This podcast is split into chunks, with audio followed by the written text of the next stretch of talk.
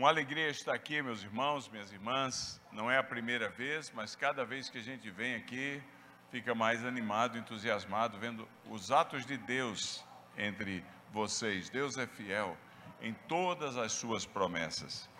E nesta noite nós queremos, começo de noite, chamar sua atenção para o texto bíblico que encontra-se em Gênesis capítulo 16, versículos de 1 a 14, que diz assim: Ora, Sarai, mulher de Abraão, não lhe dava filhos.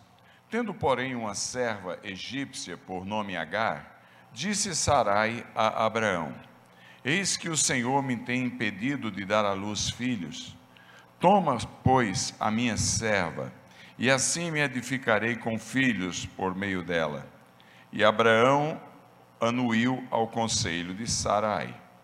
Então Sarai, mulher de Abraão, tomou Agar, a egípcia, sua serva, e a deu por mulher a Abraão, seu marido, depois de ter ele habitado por dez anos na terra de Canaã. Abraão a possuiu e ela engravidou. Vendo ela que havia engravidado, foi sua senhora por ela desprezada. Disse Sarai a Abraão: Seja sobre ti a afronta que me faz a mim.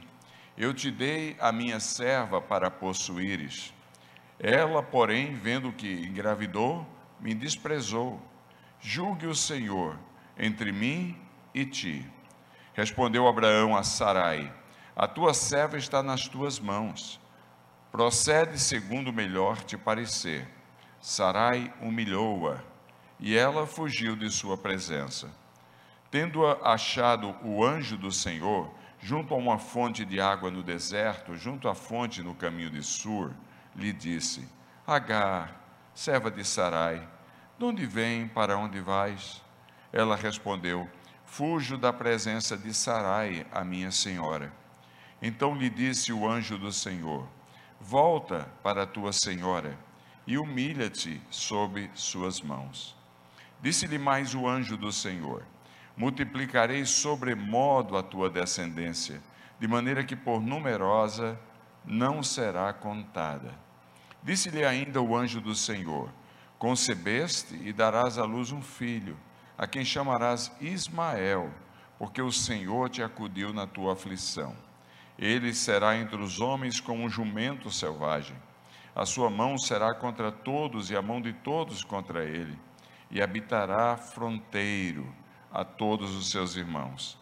Então ela invocou o nome do Senhor que lhe falava: Tu és Deus que vê. Pois disse ela: Não olhei eu neste lugar para aquele que me vê? Por isso aquele, passo, aquele poço se chama Bir Lai Roy e está entre Cádiz e Bered. Amém? Irmãos e irmãs, uma das maiores surpresas para nós crentes são as aflições, vamos falar a verdade. São as noites escuras da alma. Porque por alguma, de alguma maneira e por alguma razão, nós aprendemos na teoria que vem a Cristo e vai ser um mar de rosa, não é isso? Sua vida vai ser transformada, vai ser um mar de rosa, é como se fosse um passe de mágica, todos os problemas desaparecem. Então, quando o mal nos assola, é um choque na vida de muitos.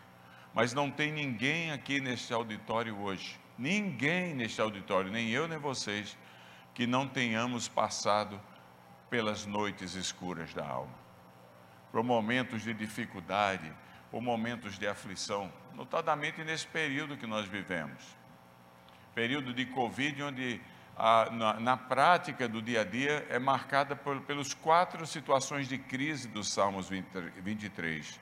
O medo da morte, o vale da sombra da morte. As pessoas não precisam é, estar morrendo necessariamente, só o medo de morrer está levando a todos ao desespero. Eu estava no Egito há um mês atrás e, e hospedado num hotel chamado Semiramis, no centro do Cairo, 20 andares eu estava no, no 19 andar, chamei o elevador, apertei o botão para ir tomar café da manhã, quando é, é, eu, a porta abriu, tinha uma pessoa no elevador, que era um elevador que parecia elevador de hospital, de tão grande. E quando eu fui entrando, ele falou: Desculpe, amigo, está lotado. Está lotado. É o medo. A gente viaja aí, olha, é, não tem uma criança chorando no avião mais, andando para cá, ninguém espirra. Você dá uma espirrada, você já pensa no tubo, vamos falar a verdade. Já vai medir aqui, ver se tá, como é que está a oxigenação. Situação difícil. Não é só o, a morte em si, que já é uma tragédia tremenda. Eu perdi mais de 50 pastores amigos meus nessa Covid, ao redor do mundo. Mais de 50. Perdi uma tia. Ela, a verdade é que ela, minha, minha, minha, minha irmã me ligou e falou: Tia Amália morreu. Eu falei: Ah, é? é? Morreu de quê? De Covid. Eu falei: Ah, que pena. Quantos anos ela tinha? Ele falou: Tinha 100. Então você não fala que morreu de Covid, porque depois dos, dos 100, quando chegou aos 100, você não tem que perguntar de que morreu, você tem que perguntar de como conseguiu viver tanto tempo, não é assim? Eu vi uma mulher na televisão, 108 anos sendo entrevistada, o repórter chegou para ela e fez: Senhora, qual é o segredo de viver 108 anos? Ela olhou e Não morrer. Mas é muita tristeza. Já estava com o Pascoal, meu amigo aí, pastor Pascoal Piragini, fui lá orar com ele, visitar, porque é um irmão mais chegado, é um amigo mais chegado que irmão. E a gente começa a conversar, meus olhos enchem de lágrimas deles também, pela perda da Cleusa. Aqui deve ter alguém aqui que perdeu alguém próximo, que sente a dor da, da morte. Da... Nós não estamos isentos a estas coisas a noite escura da alma nesta área é, é no medo da morte e na morte em si é tremenda. O Salmo 23 ele fala do, do, do medo da, da, da, do, da tensão resultante das perdas de relacionamentos. Diz que ele prepara uma mesa na presença dos adversários. Durante esse período de Covid, o, o, as famílias cristãs já não estavam caminhando muito bem, a tensão aumentou tanto que o aumento percentual no número de divórcios foi 35% em dois anos. Você já imaginou? Se já era difícil, pastor Domingo, para muitos ficar em casa só da, da hora chega do trabalho até o outro dia de manhã, imagina ficar 24 horas. A verdade nua e crua revelou-se. Uma situação, relacionamentos é, complicados, tensos, tanto com os outros quanto consigo mesmo. Então, num, num período deste, é, a noite escura da alma vem, e ninguém se relaciona mal com quem você não conhece, senão você é um louco. De vez em quando eu vejo indivíduos falando assim: eu não gosto dessa pessoa, mas você conhece? Não. Então o doido é você. Porque como é que você não gosta de alguém que você não conhece? Relacionamento tenso é normalmente entre pessoas que chegou um tempo que eram conhecidas e, gostavam uma da outra. E, e, como afeta a gente, como afeta a gente um relacionamento quebrado. E não precisa ser no Covid, é a vida, quantas situações tensas. Quando isto acontece, a noite escura da alma chega. Porque o dia não tem graça, você não dorme direito, não é verdade? Você perde o apetite, a depressão chega, e no dia que você pensa que vai dar a volta por cima, você encontra um infeliz na, na calçada. E mela tudo. E até que uma mesa seja preparada para, na presença do adversário, com comida, com coisa que é assim que no Oriente Médio se acertam os relacionamentos, até que os relacionamentos sejam reatados, a tensão é grande, é uma noite escura da alma. E olha o que é que diz lá o, o o texto que estamos usando na introdução aqui, o Salmo 23, diz assim: Não só preparas-me uma mesa na presença dos meus adversários, mas unges-me a cabeça com óleo. Isso também é uma expressão cultural ah, do mundo no Oriente Médio que tem a ver com restauração da dignidade. Alguns de nós aqui talvez perdemos um negócio. Um amigo meu abriu uma, uma, um negócio e e em janeiro do ano passado com todas as suas economias, um restaurante. E o Covid veio em março. E agora ele só tem conta. Pensou em se suicidar, porque ele tem 62 anos. Nos Estados Unidos, o, o grupo de desempregados de 50 anos para cima, foi feita uma pesquisa, estão tentando emprego em qualquer canto, não está conseguindo, não está conseguindo. Então 16,5% pensaram já nesse último ano em acabar com a vida. É a noite escura da alma. Você se sente um zero à esquerda. Você tentou abrir alguma coisa, você deu com os burros na água, você não andou. Faliu o negócio que você sonhou, que achava que ia, ia, ia redimir sua vida financeiramente. E aí você, você fala: puxa, minha autoestima, meu amor próprio, minha, minha aparência em relação aos outros está complicada, ou então você é deixado de lado numa promoção na empresa, você sabe que era sua e é colocado um alguém mais novo no seu lugar. Olha que situação, ou você perde o trabalho pura e simplesmente, a sua honra vai a zero, você é traído por outros. Todos nós passamos por noites escuras da alma, não passamos? Passamos. Aqueles momentos que você olha para a direita, você olha para a esquerda, você olha para cima, você olha para baixo e você simplesmente não vê escapatória. Você tenta de todos os lados e você não caminha. Isso não é uma prerrogativa do não crente, não. Isso é nossa. A gente não adianta querer esconder. Nós estamos aqui, passamos por isso. Houve um, um, um místico, um beato na história da igreja. O nome dele era São João da Cruz muito amigo de uma santa piedosa católica chamada Santa Teresa de Ávila. Eles viveram na época de 1614, 1615, por ali, aquela época, lá na cidade de Ávila. Muito bonita a cidade, no norte da Espanha, eu já fui lá, é maravilhosa, totalmente murada, tem uma muralha linda. A Santa Teresa d'Ávila fundou aquela ordem Carmelitas dos Pés Descalços, é, voto de pobreza. E o, o, o São João da Cruz era um beato, piedoso. E a igreja naqueles dias não estava lá muito interessada em piedade, estava interessada em patrimônio, em dinheiro. E o resultado é que ambos foram colocados na cadeia. Ela não, ela fez a opção de, de, de, de uh, descartar indivíduos que representavam a chance de uma vida mais santa, mais pura, mais simples na vida da igreja e puseram o São João da Cruz na cadeia. E foi na cadeia, quando ele se sentiu traído pela igreja que ele amava, pelo povo que ele amava, que ele escreveu um livro, A Noite Escura da Alma. Porque as durezas vêm de fontes quando a gente, que a gente menos esperava que viriam. Então todos nós passamos por essa luta. E no exército de Deus a gente tem que aprender como reagimos quando essas situações nos assolam. Eu já perdi nove irmãos, perdi meu pai, perdi minha mãe, já tive câncer, já tive Covid, já tive amnésia, muita noite escura da alma na minha vida, muita noite escura. E nós temos que aprender a reagir a essas situações. O texto de hoje nos fala de uma mulher que estava vivendo um período tremendamente atribulado na vida dela. O nome dela era Agar uma serva, um objeto possuído e, e, e propriedade da, da, da, sua senhora. Era assim que era naqueles dias. A mulher mandava e ela fazia. Era uma escrava, por nome de Agar, uma egípcia, que era escrava de Sarai, que veio a chamar Sara depois, a esposa de Abraão. E, e, e ela não podia, Sara não podia ter filhos.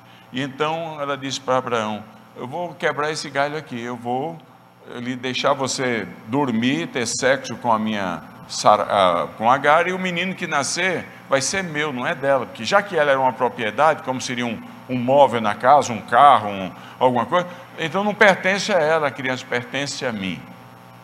Olha que situação tremenda. E, e, e, e Agar engravidou e teve um filho, chamou-se Ismael. E quando Agar viu-se grávida e a, chefa dela estéreo, a atitude dela mudou em relação à sua senhora. E um conflito relacional foi terrível ali, ao ponto de que se tornou insuportável. E então Sara disse para Abraão: do jeito que está, não dá. Vamos dar um jeito nessa escrava. E no filho dela era o filho de Abraão. Mas Abraão foi um líder fraco naquela situação. E ela falou para, para Abraão: disse, faz com ela o que você quiser. Consequência, ela botou Agar para fora de casa. Se você ler o capítulo 21, é dramático. porque no meio do deserto, estava lá ela vendo o filho, e, e não tinha mais água, acabou a água, mandaram ela embora com um odre, 16 litros de água, mas uma hora acaba, e ela, e ela a, a, acabou a água, e ela deixou o menino distante dela, para não vê-lo morrer.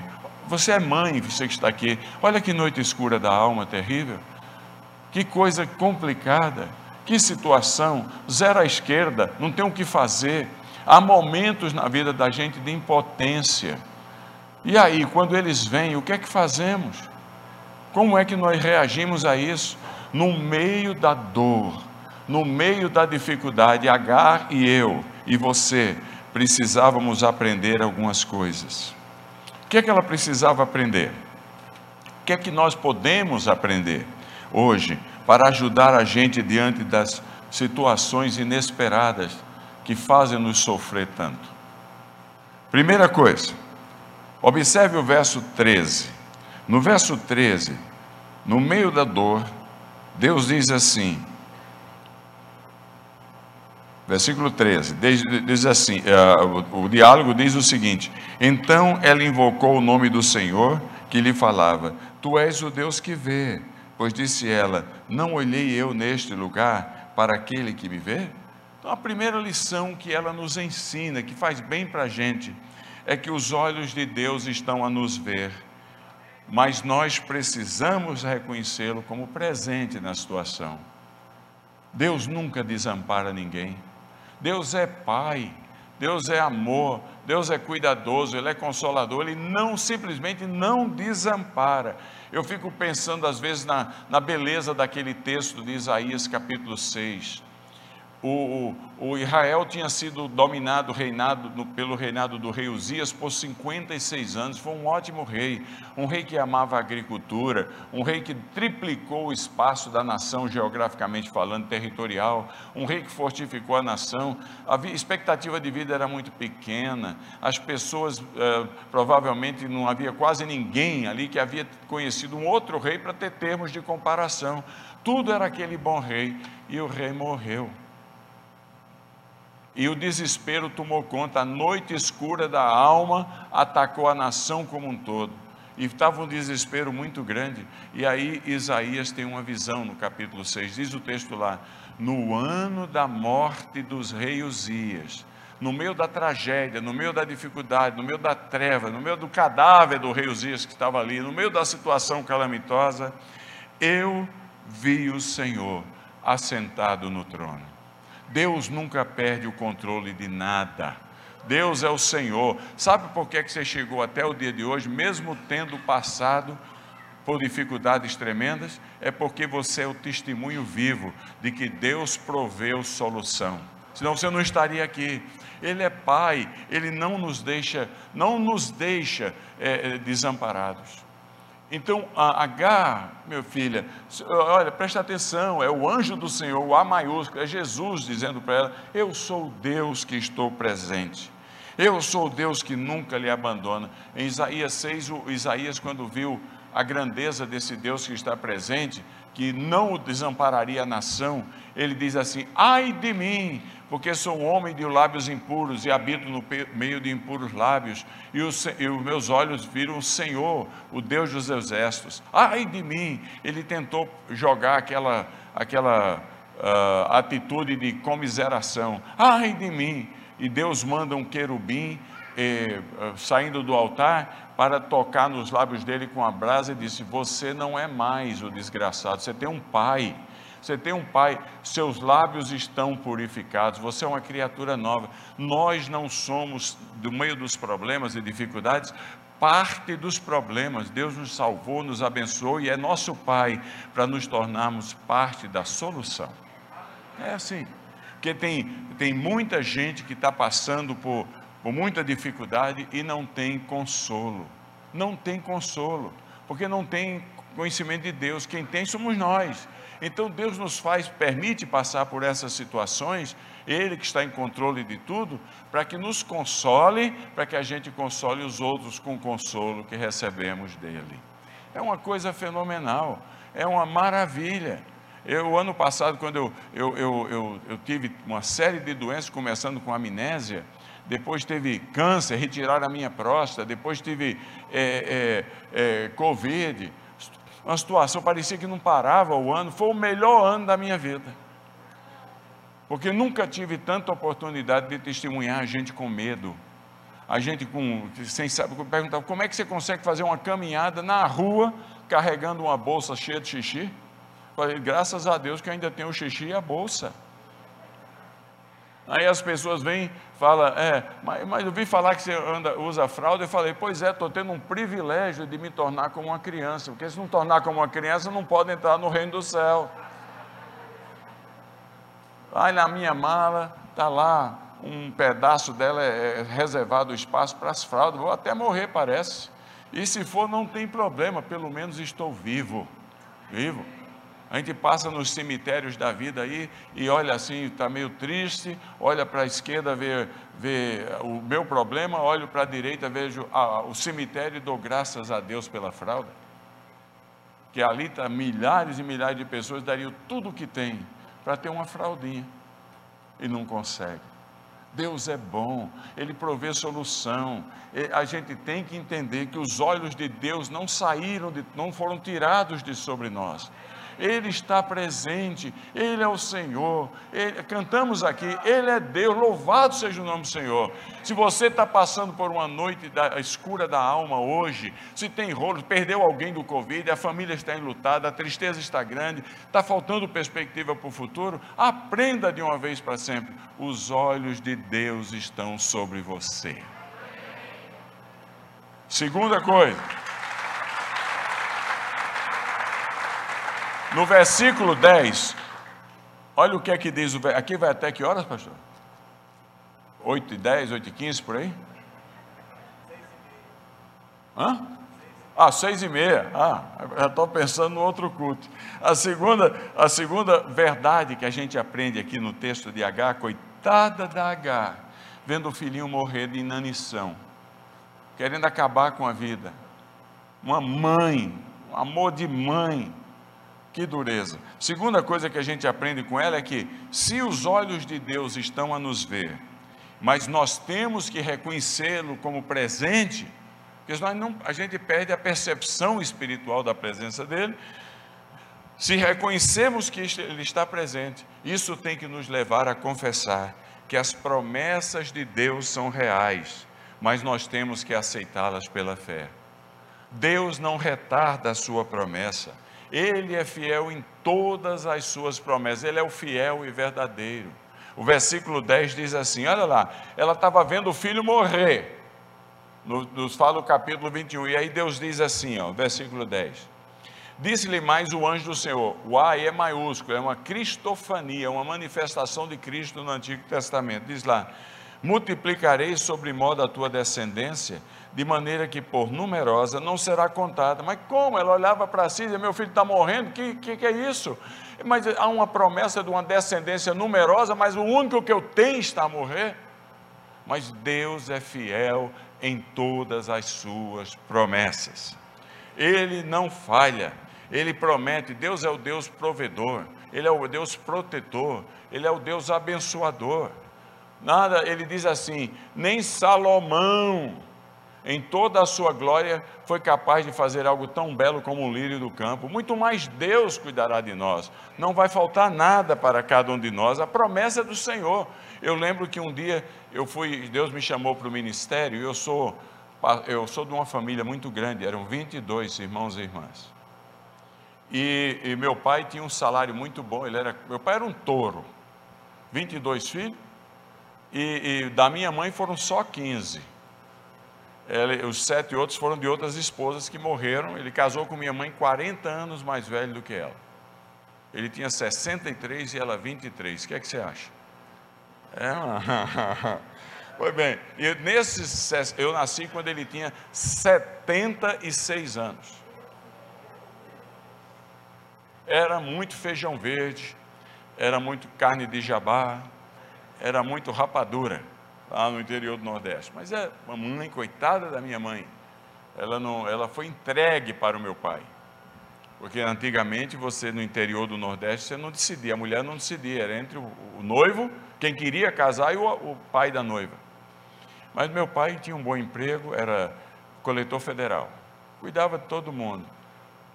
E era aposentado pelo IPAS, Instituto de Previdência dos Servidores do Estado. E o que aconteceu é que ele morreu e o IPAS virou INSS. Nessa virada, erraram, não tinha computador, era tudo na, na escrita, erraram as fichas do meu pai e a minha querida mãe passou 17 anos vivendo com um salário mínimo. Dureza, cara. Eu via o que significava isso, com tanto filho. E ela tinha uma grande expectativa em relação a mim. Eu fui fazer geologia.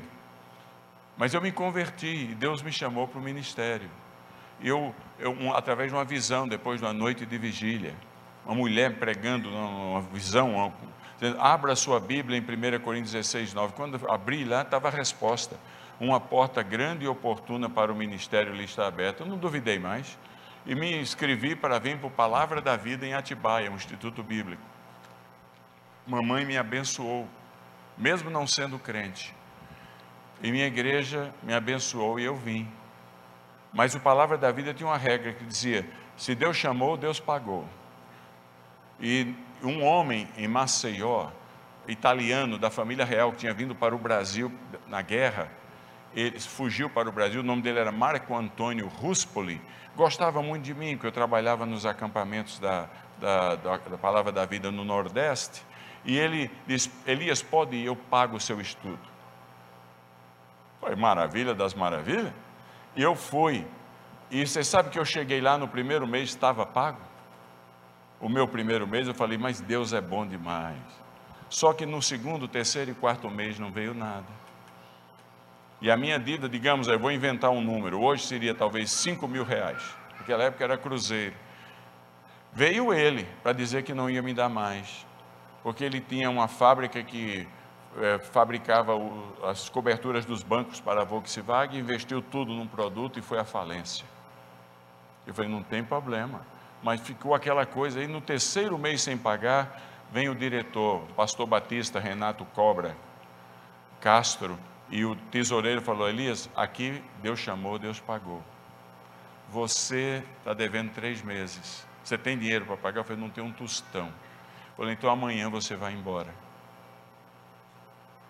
e nós vamos comprar uma passagem e mandamos você de volta para a casa da sua família. Agora pensa, como é que eu ia chegar em casa? Noite escura da alma. Eu saí, eu quebrei a expectativa de ser arrimo da minha família, porque eu disse que Deus tinha me chamado. Está sentindo o drama?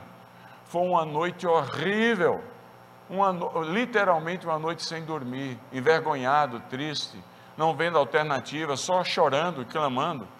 No outro dia, a Kombi saía às 10 horas todos os dias para buscar as cartas em Atibaia e também para levar e com, com mantimentos, etc., e levar gente lá e trazer de lá. E eu estava pronto para embarcar, me despedindo de todo mundo, 120 alunos, eu envergonhado na presença deles. E o, o, os mesmos dois se aproximaram de mim, precisamos falar com você. Eu falei, pô, não é possível. Já fui envergonhado ontem, agora de novo, mas tem que ir. Fui lá no escritório deles e ele falou, Elias, você conhece alguém nos Estados Unidos? Isso em 1978, eu falei, conheço nada, eu não sei falar nada, se alguém falar tem, que eu vou perguntar o que é que está dizendo. Eu não sei de nada. Ele falou, por quê? Falou, porque ontem, depois que nós conversamos com você, a Kombi foi buscar as cartas e naquela época você autorizava na escola eles abrirem as cartas. Eu não tinha muito segredo. Hoje dá cadeia, mas naquela época não tinha problema e veio uma carta dos Estados Unidos para você. Você tem certeza que não conhece ninguém? Eu não conheço ninguém, mas que carta é essa?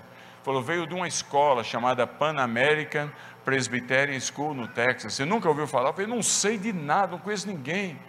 Falou, é, nós já checamos aqui, parece que é uma, uma, uma interna, uma escola de interna, uh, fica meninas internas lá, e eles tiram, e eles é, têm a vida comunitária ali. Eu falei, e aí, o que é que tem a ver comigo?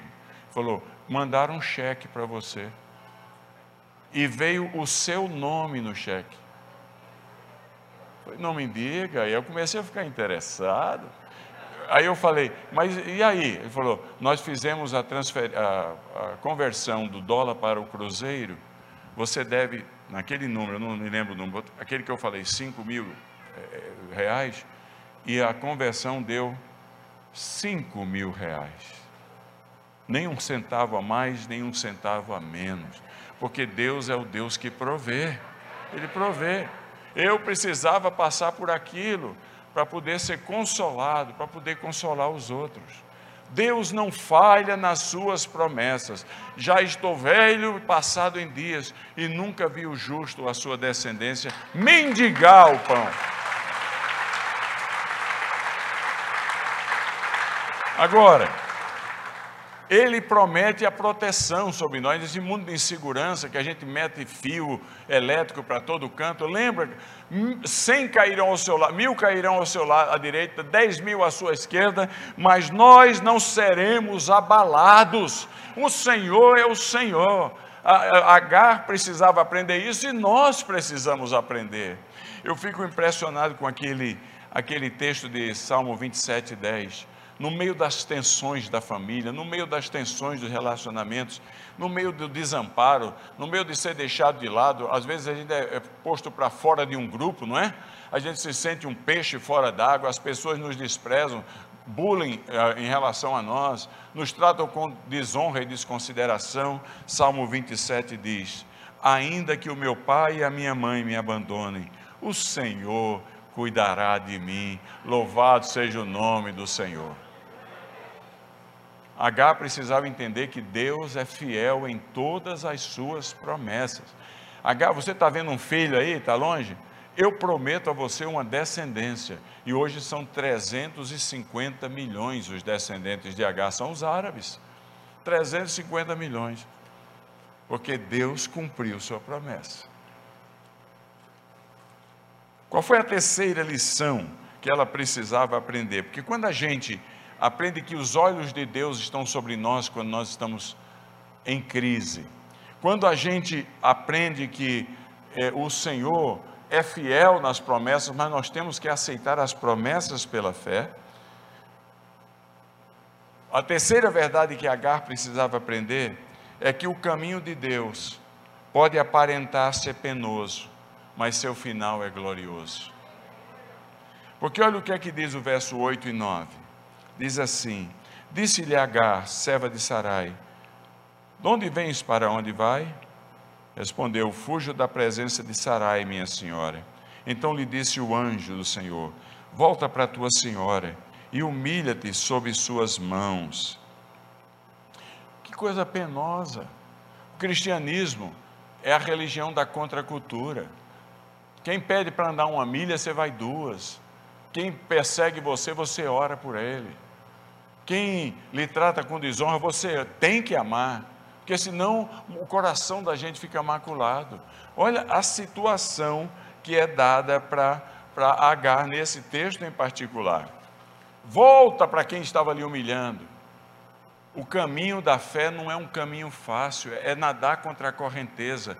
Jesus não chamou a gente para sombra e água fresca. Jesus chamou a gente para aflição. Ele No mundo tereis aflições, mas ele prometeu uma coisa, ele é fiel.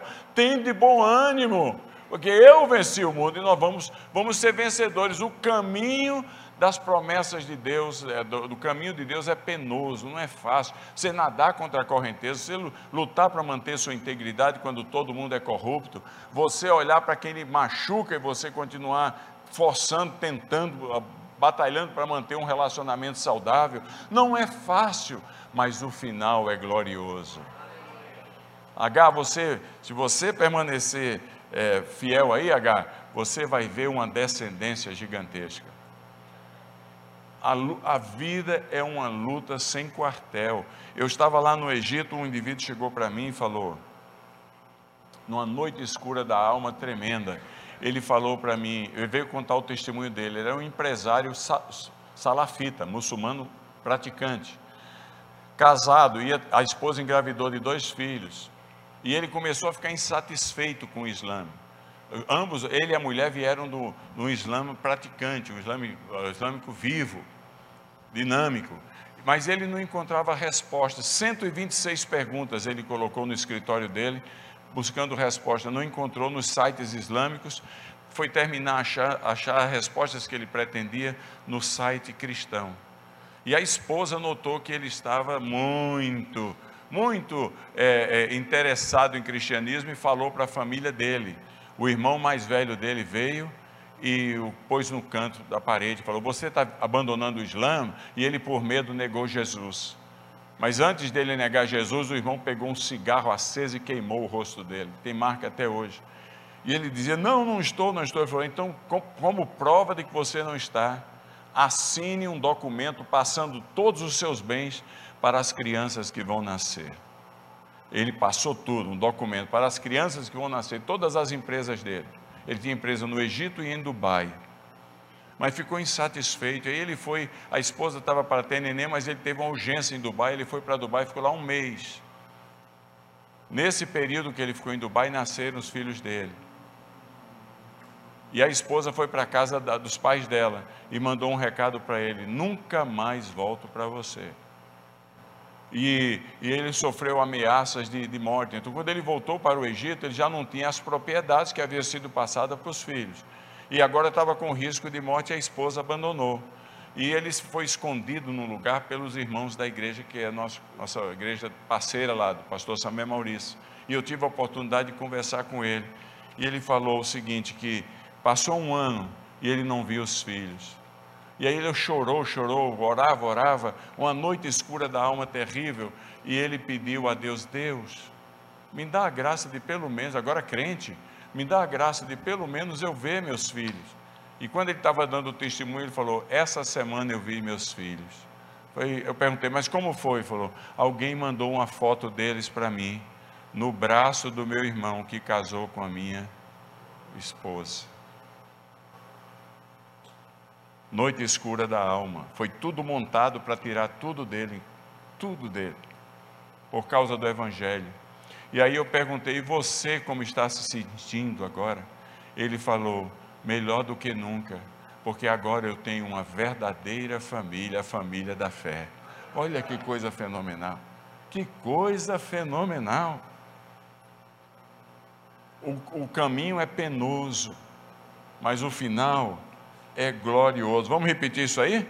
O caminho é, mas o final. Para terminar aqui, uma, um médico do Afeganistão foi visitado pelo. Uh, e esse povo é tudo real, eu não estou inventando nada. Foi visitado por, por um membro do Talibã em Cabul, quatro anos atrás. E o membro do Talibã falou para ele: Eu quero casar com a sua filha. Ele tem uma filha de 12 anos, tinha uma filha de 12 anos. Ele falou: Mas ela é muito nova. Espera uns anos, ela tem que estudar, tem que crescer. Ele falou: Eu volto aqui amanhã. Se você eh, não me entregar a sua filha, ela será minha do mesmo jeito e sua vida está terminada. E aquele médico famoso em Cabul entrou num pânico, num desespero. E naquela noite, Naquela noite, Jesus aparece para ele, um vulto luminoso. E ele perguntou, e aquela a voz naquela luz dizia assim: pegue o que você puder e sua família e saia de Cabu e eu vou levar você a um lugar de segurança. Ele pegou um pouco de dinheiro que tinha, algumas roupas, saiu com a família naquela noite e conseguiu um barco para cruzar o Mediterrâneo e chegar nas ilhas gregas. Neste espaço de tempo, na, em, em, Finlândia, na, em Helsinki, um membro da nossa rede, Mika, pastor Mika, pastor da maior igreja do país, que é a Igreja Pentecostal Central de Helsinki, é, sentiu um desejo de investir demais, com, com estava chegando é, refugiado demais na, na Finlândia. E eles venderam, até a casa pastoral foi vendida para cuidar dos refugiados. Mas um grupo de pessoas da igreja, igreja muito intelectualizada, psicólogos, psiquiatras, assistentes sociais, falou: por que não ir para a Grécia e ajudar na triagem, na, na ajuda a quem está chegando.